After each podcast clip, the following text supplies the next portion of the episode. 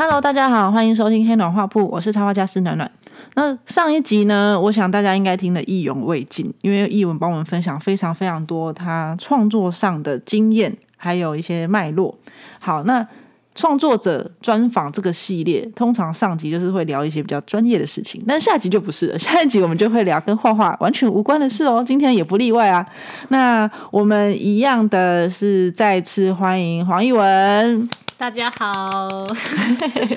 应该不用自我介绍了。好的，那我们就直接开始。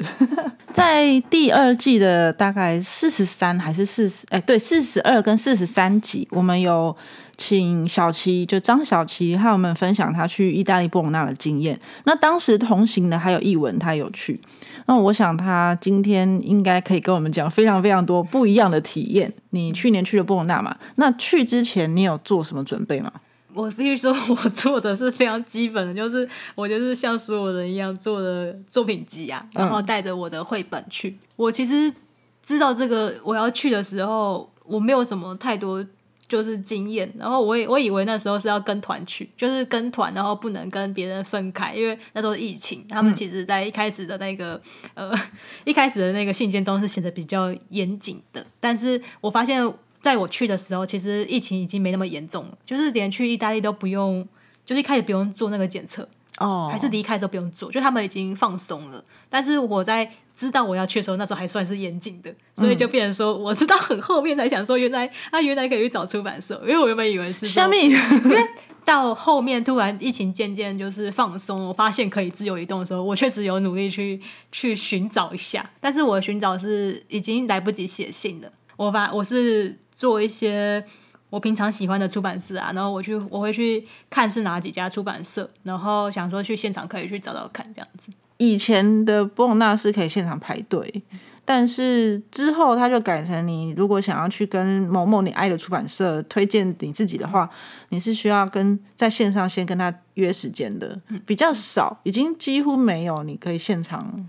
也有可以排队的，只是老实说，我觉得现场排队就是变跟一群人一起，对啊，就比较可惜这样子。好，那时候台湾馆有帮你们创作者安排了一些活动嘛，对不对？对，那我们就是一一群人坐一排，然后大家就开始呃画免费的画给别人，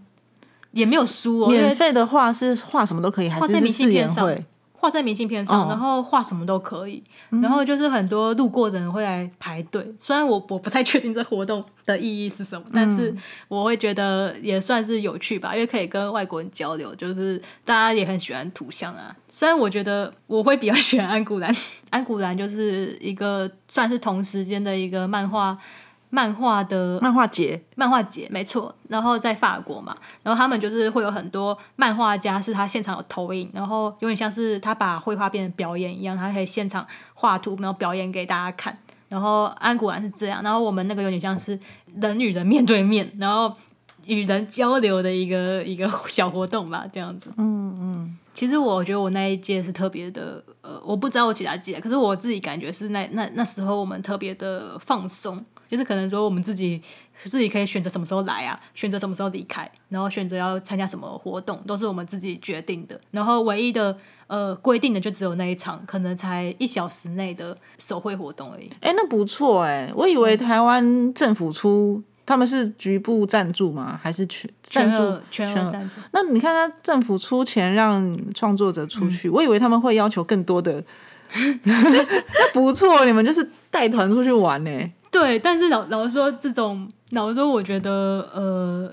通常真的能达到就是贩卖版权的话，必须有那本书的编辑，然后编辑行销团队也要一起去才行。就是那个安古兰的时候，那个周建新老师办公的人，呃，我不太确定，他好像他们是应该是一个他们外语的出版社。就是我不知道是哪哪哪一个国家出版社，然后他们非常的呃认真的来准备这件事情，就是那个来自清水的孩子，嗯，然后那本的外语版版权的那个出版社，他们很认真的在筹划这个活动，所以那时候周建新老师他就是在脸书分享他那活动是好几场，然后是呃非常忙碌的。其实我觉得这那样的状态比较能够去达到贩卖版权的目的。哦，这样听起来那时候你去的。的状况是比较像是，带带你们去 真沾沾那个气氛，感受一下波尔纳叠冲一下这样。增增广见闻嘛。对对对，对但是我觉得你刚刚讲的真的是另外一个很专业的计划，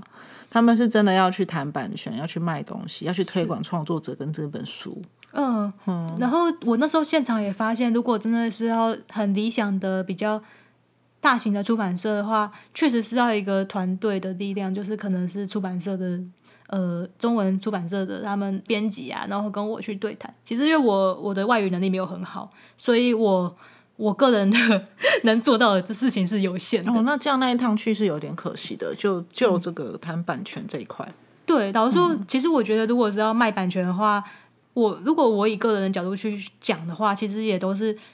让他们认识我这个创作者，而不是去卖这本书的版权。其实我相信是有人一定是口才很好，或是外语能力很好，他一定可以达成达成目的的这样子。我记得我那时候看到是我们那时候一起同行的阿尼莫，他们就是很认真在。去联络不同出版社的编辑，嗯，这样子，我觉得我会很羡慕啊，就是我会觉得他他的书很好，然后他也有很好的出版社帮他去推销他的这本书，但是他们他们馆内是有一个有一个板带是他会推荐全场的书，对啊，那他们没有帮你们安排？有有，他有帮我推荐，所以我那时候就是呃，《动物园秘密》的韩国版权卖掉，哦，对。不错不错，火车也有卖两个版权，一对啊。所以那个其实 其实有时候我觉得是呃非常需要努力才能被看见的，就是、对啊，真的。那既然你有那么多时间在那边 做你自己想做的事，你在那边有参加什么工作坊吗？或是一些讲座？你是觉得还印象蛮深刻的？我其实我最多参加都是那种找一些老师去询问询问我的作品，就是看我的作品好不好，然后他给我意见，或是找一些编辑问我的作品哪里有问题这样子，这是我参加比较多的。那如果是那种绘画工作坊的话，我我有参加一个，那时候就是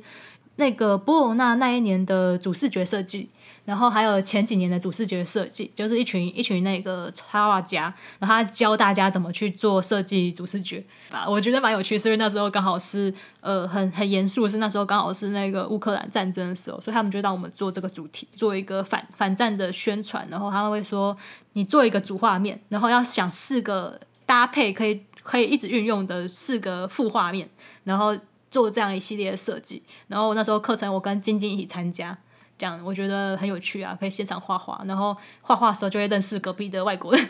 跟他交流这样子，这这很有趣。对，但而且很有趣的是，我记我特别有印象，就是晶晶的作品很受到外国人喜欢。哦，真的吗？那时候那个外国老师就说很棒这样子，然后 但是而且那时候很有趣的是，他讲他很棒的时候，晶晶刚好不在场，然后被我听，就是我刚好我在那边听，我想说哦，可是我不知道怎么用英文转述给他。哦，他们那时候晶晶是用撕的还是用画的？用撕的，啊，他就是我觉得他设计感很强，所以那时候那个外国人很喜欢。然后我自己我自己觉得我那时候做的也蛮好，只是我们的作品最后都没有拿走，就放在那，有点可惜，应该把它拿回家。为什么不拿走？忘记了。就我跟晶晶好像都没有拿走，就是我们，因为他他会先贴在黑板上展示一天。好，还有什么想要分享的吗？好啊，就是我那时候问了不同的老老师嘛，其实我问完他们只是感到很有自信，因为他们说我很好这样子。嗯，那我有两个，一个是我自己很喜欢的一个一个创作者，他是会画插画，他画绘本也画漫画，然后他是好像是某一年波尔纳 S N 那个得主嘛，然后。他那个得主，他会可以得到就是 S N 那个西班牙的一个出版社出版他的绘本，就是有一年是卓佩卓佩欣，嗯，就是佩欣他的他就得了这个奖项。那那时候我去问的老师是前一年的得主，然后那时候其实我也是很喜欢这个创作者，他是一个意大利创作者，然后我是特别去找他问，然后他然后他就很喜欢我，然后我们还一起拍了合照。哦，拍的那个叫什么？就是那个什么立可拍，嗯，对，我们俩一起拍立可拍，然后他还他还写说，哦，我好喜欢你这样，我就觉得好开心哦。而且我觉得很有趣的是，那时候在现场是要叫号的，然后我是一个很很白痴的人，就是我在一开始报名的时候，我可能电脑有那种，就是会把所有英文都转化成中文，嗯，所以我的名字都排在最后面，因为是中文。就是、哦，对那个表单，他们是看表单，然后我就排最后面。但是那个那个意大利的作者，他刚好是不喜欢随机叫号，他叫大大家想来就想上就就来吧。可是我有时候就是我也不是那种会想要举手抢第一的人，就是就大家可以随便上去。然后我就我记得那时候就是我就突然就上去了，然后还好他很喜欢我我的感觉，然后我们就会就聊了蛮久的。然后聊了蛮久以后，我就觉得很不好意思，是因为后面有很多人在等待。然后我觉得那种气氛很很好，还蛮有趣的，是因为我。之后又问了另外一个老师，然后另外一个老师他应该说另外一个创作者，他就是是很严谨的叫好，他一定要从第一个叫到最后一个，然后就是很到那时候他评我作品也是很严肃的评，然后我就觉得差好多。但是我好好想念那个就是就是很随便很轻松的那个女生，而且我那时候很开心，是因为他我去问他前，他就在 IG 的线动上分享我的绘画，超开心，因为那时候是我的偶像这样子。那之后。问了另外一个是当年二零二二的评审，那时候我去问他的时候，我也觉得很两个人都让我很感动，是他们把我当成一个呃对等的作者，嗯，而是我当我一开始问的时候，我会有一种我是学生的感觉，那因为他是问一个一个像是问老师的场合啊，可是我在问的时候，他们两个没有把我当成学生，而是把我当成一个对等的作者，他们不会讲说你有个问题，那我们教你怎么画，他们是会讲说。这是你的表现方式，然后我就讲说，那你就讲哪里不好吧。他就讲说，他们觉得真的没有啊。他说，重点是说你用黑色方黑就是火车嘛。他说你用黑色铅笔的方式去表现。他说他只是他自己没有用这方式表现。然后我问他说，我会不会画的太暗了？他就说他觉得我他跟我交换绘画方式，我试着画的明亮，他试着画的暗一点。然后我那时候听到这些对谈的时候，我自己感受是一种被尊重的感觉，这对我来讲很重要。在那时候。在亚洲，我在想，可能可能台湾的老师，呃，就是假如我们问别人问题，别人就一定会觉得说，那我一定要怎么去怎么去开导你，怎么去解决你的问题。但我觉得我自己感觉，在外国的时候，他们的确比较少是这样的感觉啊。只是应该说，我我过去的一些，呃，可能我从商业设计的背景，我会觉得我以前遇到的老师都会是我去问问题，好像就是我是个问题，然后他们去怎么帮帮助我解决它。然后我在。外国的时候给我最大的冲击是，他们把我当成一个平等、同样身份的人，然后那是我很感谢的事情。我觉得也不一定是老师亚洲老师的问题，就是很多学生他们被要求就是你要得到一个解答。所以老师们就一定非得给出一个什么东西，那就说给不出来，学生还会说这个老师怎么没有教我？对对啊，对啊，所以我我觉得好像不是谁的问题，就是说那个整个社会环境是这样。但是我会喜欢，因为提到旭光老师，就是因为旭光老师他也不是会把别人当成问题的老师，对，而且他好像都可以。哎，怎么觉得我们现在一直在跟他告白？我是我一直提到，因为我觉得我每次创作，有时候如果谈创作，我就会一定要提到老师才行。跟一些人讨论，应该是用“讨论”这个字，而不是去请教。哦，对对，讨论就是一个对等的关系。对对对对，嗯，OK。好，我们除了波鲁纳的展览的东西以外，我们来聊一下这个城市给你的感觉。好了。哦，我想到了，我去了那个凯蒂克罗斯的展览。嗯，然后那个展览，我不知道其他人有没有提到，就是那时候跟我同行的，像是子君啊，或是小琪，就是我们应该都有去。然后那时候刚好是有，就是有一个绘本作者，然后他在台湾有出版什么熊熊的晚安，我忘记他出版，就是最近有个什么神的男子。啊，我都忘记什么什么小男人与神。对对对对对，他的作品其实对我，我相信对对于很多人来讲都是很特别。我还蛮，我本来就很喜欢收藏外国绘本，但是我一开始看到他的时候，我确实是觉得他作品非常的奇特。那他的展览刚好在那个时候就是有举行，而且我觉得有趣的是，外国的外国的画展开幕展竟然在晚上。哦，对，对对对，然后那时候晚上开幕的时候，那个展览在一个比较很古迹的空间嘛，哦，而且很难走进去，就是很多人都是走错那种感觉，就他是要先进入一个很像那种一般住宅，但是很老旧的住宅的一个大门，然后又要要从那个大门要走一阵子长廊，然后才会到那个空间，嗯，然后在最里面也没有怎么指标什么的，但是我我很幸运是我是开幕式的时候那天去。然后开幕式的时候就是人非常的多，所以我就没有迷路的问题。但是 跟着人潮走，对，其他人没有在开幕式区，他们就迷路。然后我在开幕式区的时候，我就没有迷路啊。我跟子君一起去，然后我们那时候就是在那个展览，就是去找他签名啊。然后他的画，我我觉得很特别，是我在现场的时候，觉得那些人插画家或是大人或是小孩子，他们看画。不会把看看插画、看看绘本画画作当成是一个很幼稚的行为嘛？就是会把它当成是一个很娱乐性，在那边夜啊拍照什么，大家其实都很认真，在把它当成一个艺术作品在欣赏。然后现场也没有除了画以外的东西，满满的都是画，然后没有任何什么装饰性的、装饰性的那种看板呐，或者是拍拍那个拍照的地方。对我，我有时候我会想到台湾的那个波隆那展览，就是很多 拍照的地方，但是这我也没有说哪个比较好怎样。但是我提我确实有点被于这个外国他们看画好像是一个吸收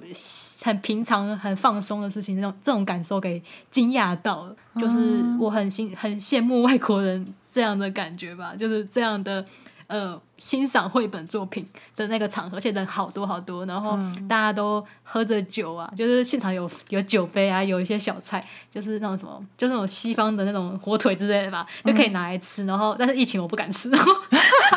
对，就是他会在现场可以自己拿来，然后大家就是品酒聊天啊。然后那时候我认识，就是那时候认识了一个朋友，就我在。展场的时候搭讪认识，他就跟我一起去，我们还有子君一起去。然后他说他就是那个朋友，他是懂得他懂得意大利语，他就是会跟跟我讲说那些人他们谁是哪一位插画家，谁是哪一位创作者，因为他们自己都同个圈子，然后就跟跟我介绍，我觉得好有超有趣的，又想说原来大家都同个圈子，都是谁是谁的老师啊，谁是谁的学生。其实我觉得有时候去留学还是有意义的吧，很有意义的。那你之后想要去留学吗？我觉得有时候对我来讲是说，如果我想要去那边工作的话，我会想要留学。对哦，那你有想要去哪里吗？我没有，我想去比利时吧，因为比利时有漫画的漫画的课程，法国也是安古兰。因为我很想要，如果要再进修的话，我想要学图像小说。图像小说，OK，蛮好的哎。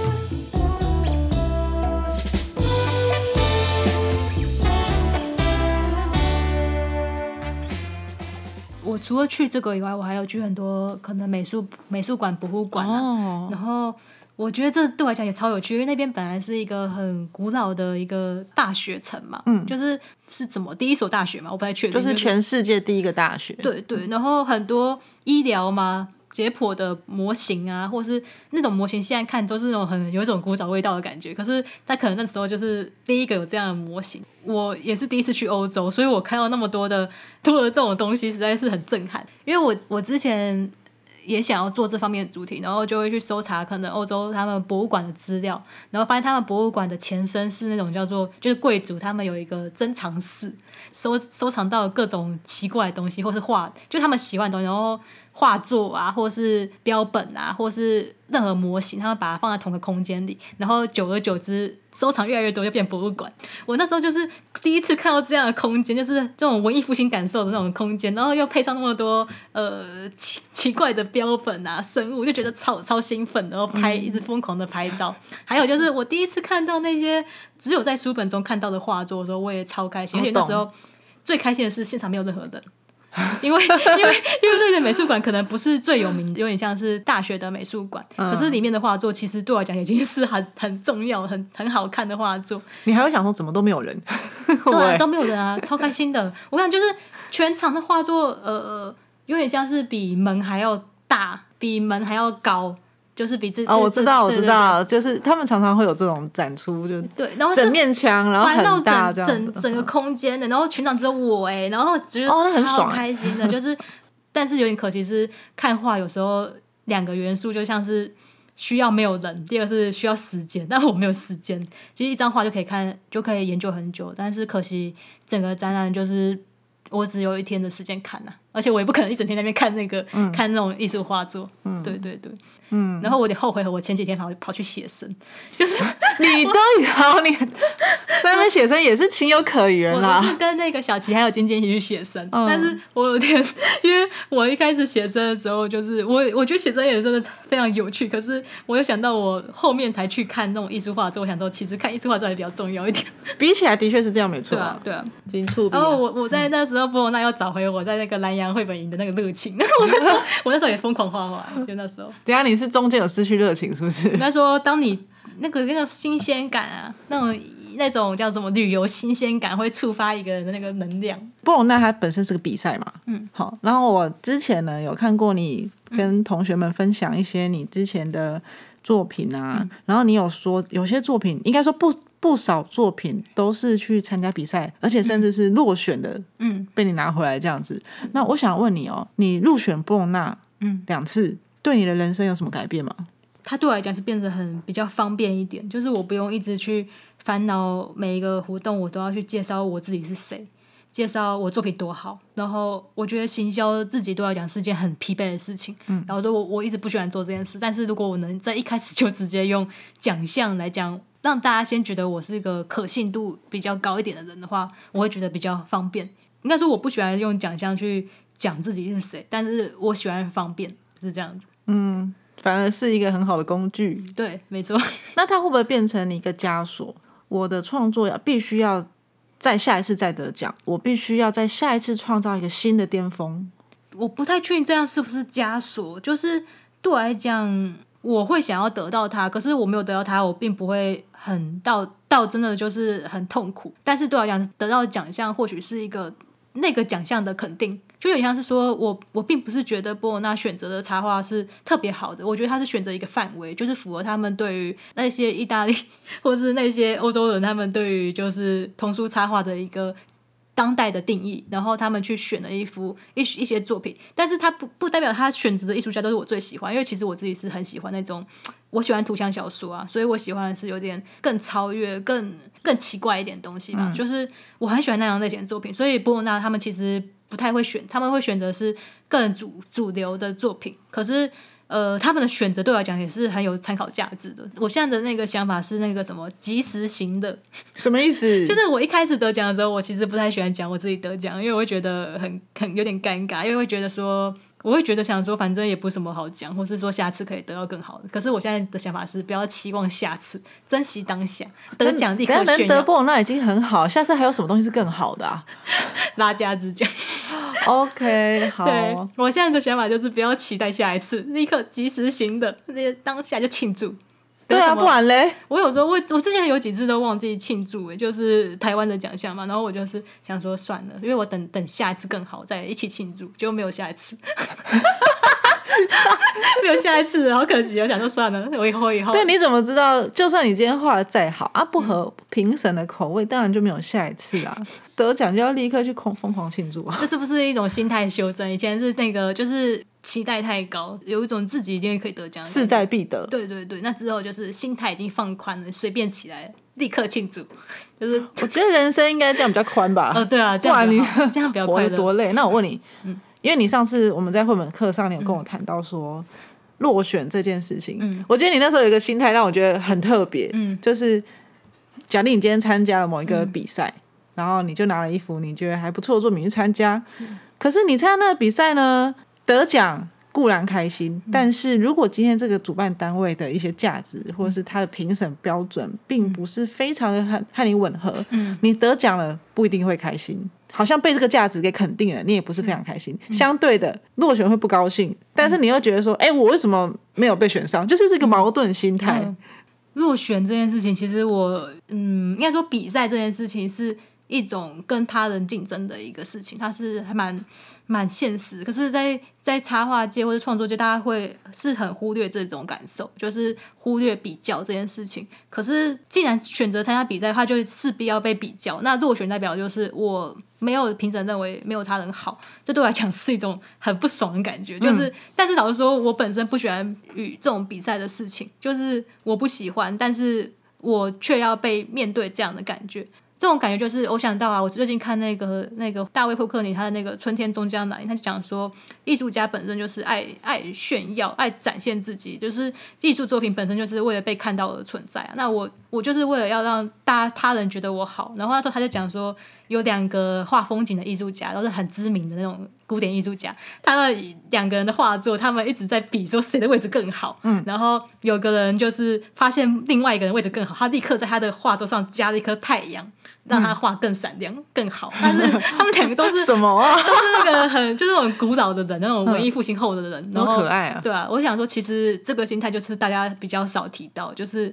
我们绘画有时候是一种。一定要让自己画的很好，就例如我不喜欢连展，所以我不想要把自己作品跟别人放在一起。但是我觉得，因为我我不希望我产生那种负面的情绪，但是我只要在连展上，我我势必会有这样的感觉，我不想要输给他人呐。那比赛也是类似，就是我只要比参加了，虽然我从平常如果一个观看者的角度的话，我不想要去去批评任何人，或是说我会很平等的欣赏任何人。可是如果参加比赛的话，我我那个。竞争心态一定会被这个撩起来，对，撩起来，我很难控制，不管我想不想。所以我落选的时候，我觉得是非常生气的，那种生气可能要自己调试吧。我觉得，嗯，对啊。但是得奖确实，我这就说到我自己对于比赛的一个定义是，我觉得比赛很重要。是如果没有比赛，没有没有那些同领域的专业人员去评选的一个比赛的话，那我们。这些年轻的人要怎么被看见嘞？大家看到的只会是那些经典、那些叶叶配的文章。应该说，我一个年轻的作者要被看见，我只能势必从一个力道很强的宣传管道，就是得奖这件事情被看见。所以，我我会很感谢得奖。可是，我我确实不喜欢被评。可是，我每次听到别人讲说得奖应该消失的话，我会觉得有点虚伪。因为如果他消失的话，他们完全不会看到我啊，他们完全只会看一些。过去的艺术家，他们只会看到老的艺术家，他们老的艺术家永远永远是比我好，这样反而是很不公平的事情。嗯，参加比赛有点像是有点像跟别人打招呼的感觉吧，就是一直打招呼，这这个想法也蛮正面的哎。嗯嗯嗯，我觉得不错。对啊，就是有点像是他人不认识我，那个那个领域人不认识不认识我，我才要一直参加比赛。那我觉得什么时候不用参加，就是当所有人都认识你就不用参加。唉，如果可以不用参加比赛有多好。对啊，真的真的呢。我常常在脸书的线动啊，看到你分享非常非常多的读书心得，而且都超长篇的。我想问说，哎，你平常都在哪里买书啊？我吗？我其实买书店应该跟大家差不多吧，就是像是可能如果是外文书的话，可能就是亚马逊啊，或是呃不同名字的那种二手书买贩卖。外文贩卖的地点这样子，那我自己觉得最近发现很有趣的是，如果要买英文的外文书的话，就是可以在成品或是博客来，然后在他们特价的时间买，就他们可能有一个会员日，然后在那个时候买他们的新书，因为有时候他们两家的问题就是的特点就是他们可能新书过一阵子之后就不不贩卖了，所以就是一本书刚出的时候，可以在他们会那个月的会员日哦买八八折的书，就是会比外文买。外就是亚马逊或哪里买还便宜一点哦，原来这样。买外文书的问题就是那个运费太贵了。对，通常买书应该都是刚出来的时候最便宜吧？因为刚出来，我是说博客来的话，不是都会有两个月的打折期？哦，是哦。对，通常是这样。然后如果你说再加上什么会员日，还有什么折价券什么的，因为因为一本书好像在。你如果上博客来，它的宣传期会打个什么几折这样子，但过了之后就会可能只剩一点点的折扣，甚至没有折扣。原来如此。对啦，我是说台湾博客来是这样啦，其他我不知道。好，那可以请你推荐几本你喜欢的书给我们吗？哦，我刚我刚刚忘记分享一件事情。好说，我要分享我上去年去波罗那一个超级那个，就是我那时候去在去年去波罗那的时候，我在一家书店的，就是艺术的书店，然后看到一个摄影机。然后那时候真的还蛮喜欢，所以它装订很特别，就是它它是一个中间线刚好都是山山峰，它每一页都是山，然后他是用线来把他那本书固定住，就是一条线，然后那个中间线都刚好是山峰，然后我觉得那本摄影集真的超级美丽。可是我在现场，因为那时候还是买一些漫画还有绘本为主，所以我就是想说，我从来没有买过摄，就是我不常买摄影机，但是没有没有把它放到购物清单。可是我在回国以后，我非常的后悔，我每天都在想这件事情，就想说我那时候没有买到这本美丽的摄影，那找不到了，找不到，因为我不知道封面啊。然后我发现我自己。买书的特点就是跟别人不一样的是，我有那种非常浪费时间的那种能力，就是我很愿意浪费很多时间去寻找那个东西。所以我那时候就是先努力找到我那时候去的书店的名称，然后去他的官网，把 每一分那个单都看完了。然后，但是我在看的过程中，突然就反而想要买其他本书，就是 就忘记他了。但是我最近购物欲被撩起了，对，就是开始哦，好多出版社原来可以买得到之类，就开始看别的书。但是我最近又想起来，是我最近。超级意外，就是突然有一天，很手机就随便滑，突然就滑到那本书，真的，那绝版啊！就是一个意大利的意大利的摄摄影师，然后他的一个绝版的一个摄影机，但我也买不到，因为我要买到的话要花很贵的价钱买，跟我那时候现场看到已经不太一样。对啊，我就觉得有时候书就是错过就错过，可是嘞，我觉得我是一个运气很好的人，在买书上面，怎么绝版书我都不会错过，总有天买得到。我会把我想所有想要买的书都记在我的一个。一个清单中，然后定期去搜寻它，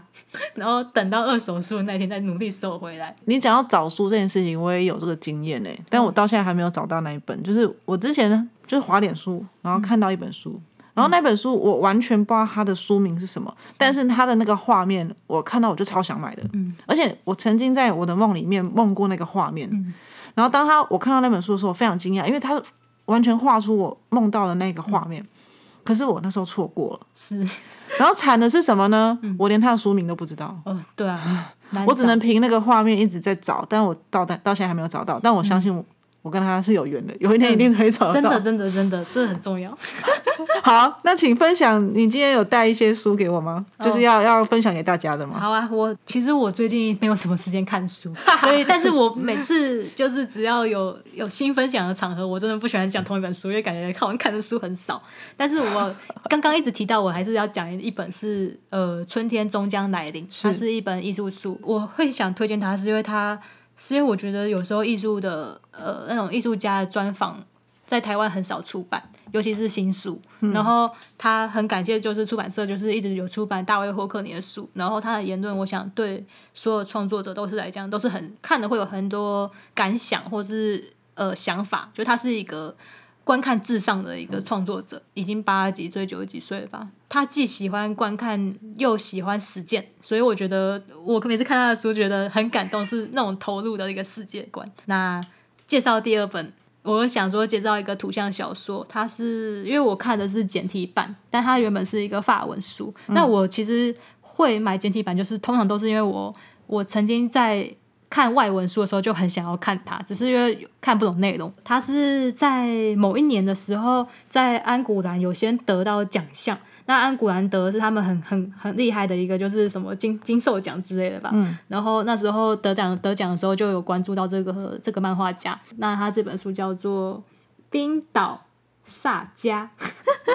对，这本很很好看呢。它是一个在讲冰岛传说的故事，然后我会特别想讲，所以我昨天才看完，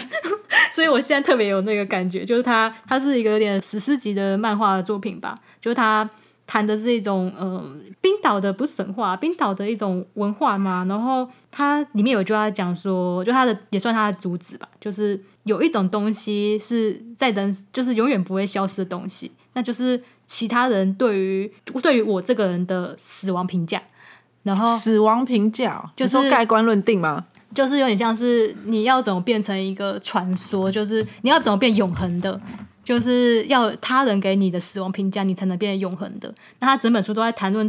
一个人，他他怎么变成一个英雄，他怎么变成不朽的故事。这其实是我最近也有看的一本一本哲学书，叫叫做《死亡否认》，然后那个哲学书就是他的。他的探讨就是说，人是不敢面对死亡，所以会去创造英雄之类的一个一个哲学的对谈吧。这个观点对我来讲是很有趣，就是很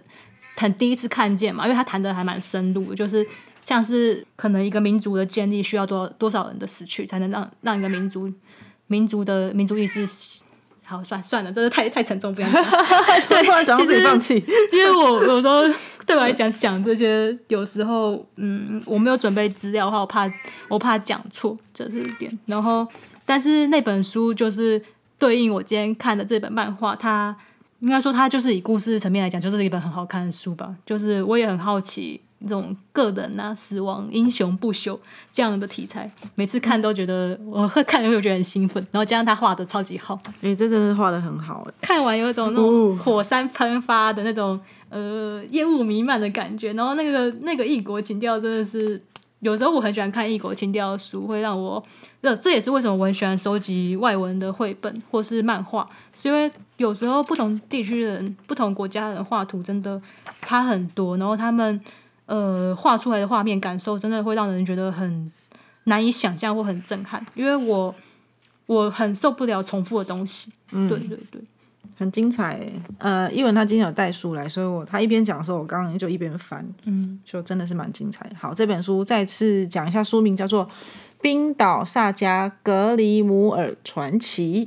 嗯，台湾有吗？台湾，我觉得台湾要出版这个作者可能比较难一点。哦，好，因为它这个是中国的出版社是后浪的，好的。还有像是呃凯蒂克罗瑟，他最近出版的《小男人与神》，对我会推荐这些书，都其实都是因为我非常希望就是在台湾的那个市场能够多一点这样类型的书，诶，因为我觉得在在中文出版出版之中，这些书真的很少见，不管是《春天终将来》还是《小男人与神》，他们都是。比较难难出版的书，有时候这个我们环境比较希望是呃有目的性点的书，嗯，但这些书他们可能比较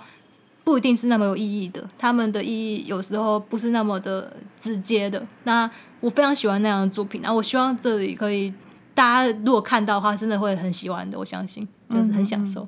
那我们来问一下，除了画画之外，除了看书哦，嗯。跟画画，你平常还会做哪些休闲娱乐？我觉得呢，我不是一个有娱乐的人呢。我你知道，我真的 又想到，这下糟了。我看那个大卫霍克尼的书，他在讲说他他就是一个，要么做这个作品，要么就是做这个作品的中间的等待时间。那他他要讲一个他的一个生活，就例如他很想看一张画作，他就是会看。就搭飞机呀，搭火车啊，然后又又又要坐转接什么车，大老远的跑去一个乡村，就为了看某一个画作，然后看看好几天，然后再回家。然后我就其实我觉得我好像也蛮向往这种生活，就是就是一个很有为了某一件事情去努力去达成，但是。如果我我也想说，因为我在做创作的时候，我通常不会觉得我在做工作，就是我在做个人创作的时候，我不会觉得把它当成工作。那我在做个个人创作的时候，我我做的所有事情，我都会觉得它与我那个创作有关。然后我我发现我是很享受这件事情的，但是我我又常把我讲成一个比较认真的人，但其实我没有很认真，因为我平常很喜欢看漫画，或者是看看一些那种，就是跟大家一样啊，就是。我觉得，如果除了刚刚那一点以外，我其实就是一个有点无聊的人呢，就是兴趣很平凡这样子。不是在创作，就是在创作的路上。对我，我觉得这样子好像是比较符合我的个性吧，因为我觉得我有时候没有太多的兴趣。那我问你，最近有没有比较困扰你的事情？我最近就是我很困扰，我在。可能得奖之后，去年的时候有得一点点奖项，然后他会让我在创作的时候比我一开始还更自由啊。因为我一开始其实，在两年前的时候，我没有任何作品。那我那时候出版的时候是会有很多限制，是因为他人不认识我，然后或是出版社他会觉得他他们就是会给我更多的呃限制，例如页数，因为这样经费才不会太高之类，就是。但是当我得得奖后，我的确会更自由一点，就是我可以去决定一些事情，例如我页数可以要更多，然后我可以要求这件事情。这个问题就变成说，如果我自由后，我要如何做创作？因为我当初我过去做的创作，其实都有点在于被限制之下，就是像是刚刚讨论的讨厌绿色毛毛虫。它是页数限制下下想到一些画面，但当没有页数限制的时候，我会去怎么去构思那个情节跟画面。这又是另外一种思考方式，这对我来讲是目前很困扰的事情。我会很希望能做一个比较长篇的是，也是我觉得图像小说跟绘本不太一样，就是有时候图像小说他们的风格有时候我自己购买的类型啊，就是很有艺术感的，然后很个人的，但是要怎么多那一格，就是那一格的意义用意是什么，其实都起源于作者个人的的想法。跟他的目的，他其实并不是一个很符合主流叙事的方式。那当我跳脱主流叙事的方式的话，我要去怎么做创作？这对我来讲，是我现在很想要花很久的时间去好好思考，但是这很难，就是了，这要想很久。有时候自由是在某一些限制下面才会自由嘛，对不对？对啊。嗯，那给你太多，你就开始想说啊，完了，现在怎么办？这样我就必须要去挖掘我自己个人内在的一些东西。但是我有时候觉得我是一个很空虚的人，这样。啊？什么？是的，是的。哎，我真的每次觉得都觉得你有时候会讲出一些让我很惊讶的事情。肯定的，我虽然我我不是一个没有自信的人，但是有时候创作的都是自卑跟自信是一直对对啊，是不是？那你可以自己设定自己啊。嗯，你说我我。对啊，你自己限制你自己，我自己限制我自己，没有啊。我相信出版社还是很多限制，只是 不用替你烦恼了，对啊 OK，只是我目前没有一个创作的形式的一个固定的形式，这样子。那干嘛要有固定的形式？我不知道啊，就是我好想要找一个更更明确的风格，这样子。什么？你的风格还不够明确吗？想要再更明确一点，想要再更我很期待。好，接下来有什么新呃未来有什么发展？就是有什么计划？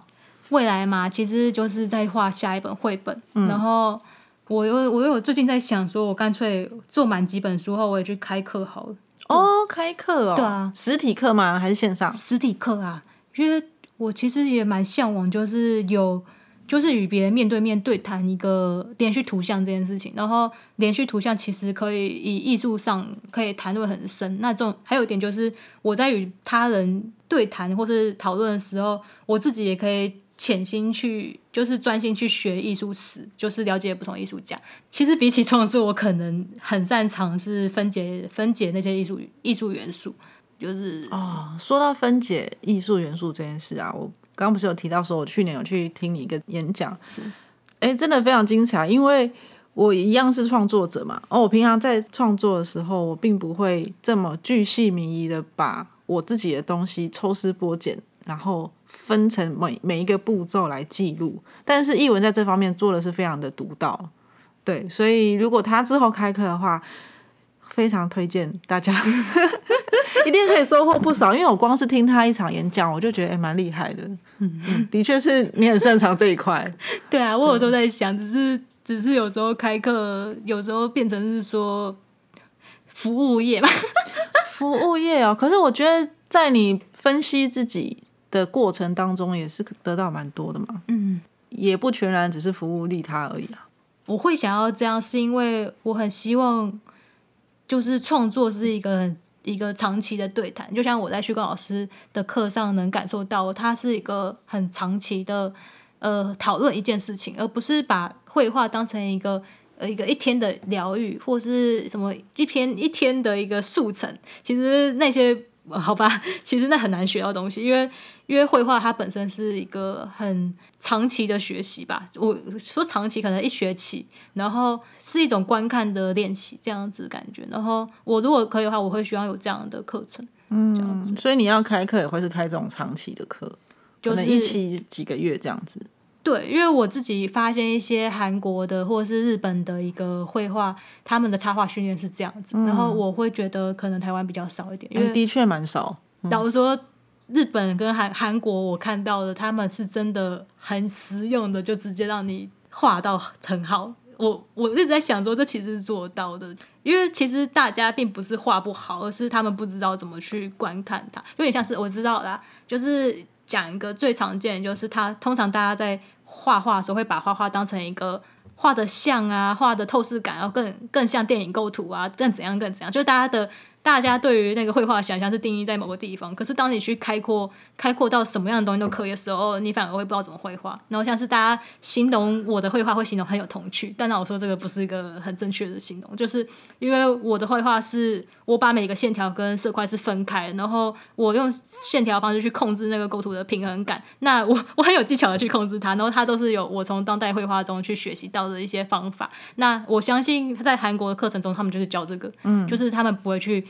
教大家怎么画速写、教素描。虽然那课程也很重要，可是当你会了那东西之后，你要知道去怎么用当代的方法去转转译它，这样子，嗯，对啊，那也很有趣。等我的创作很稳定的时候，创作五本以上的时候，我就来开课好了。哦，已经设定五本以上，那你只差两本哎。好吧，那不知道哎，十那本很快，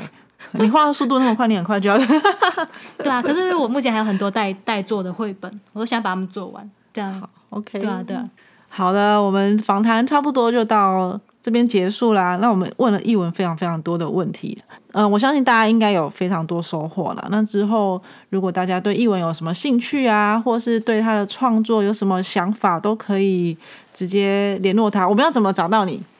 呃，可以去我的去网络上打我的名字啊，黄一文，然后你就可以看到我的 IG，有看到我 AB，嗯，就直接加就对了，直接帮他增粉就对了。对对对对。好，然后他的书也，如果大家有兴趣的话，也欢迎去捧场一下，都非常的推荐。好，那我们这一集就先到这边，黑暖花铺，我们下期见，拜拜喽，拜拜。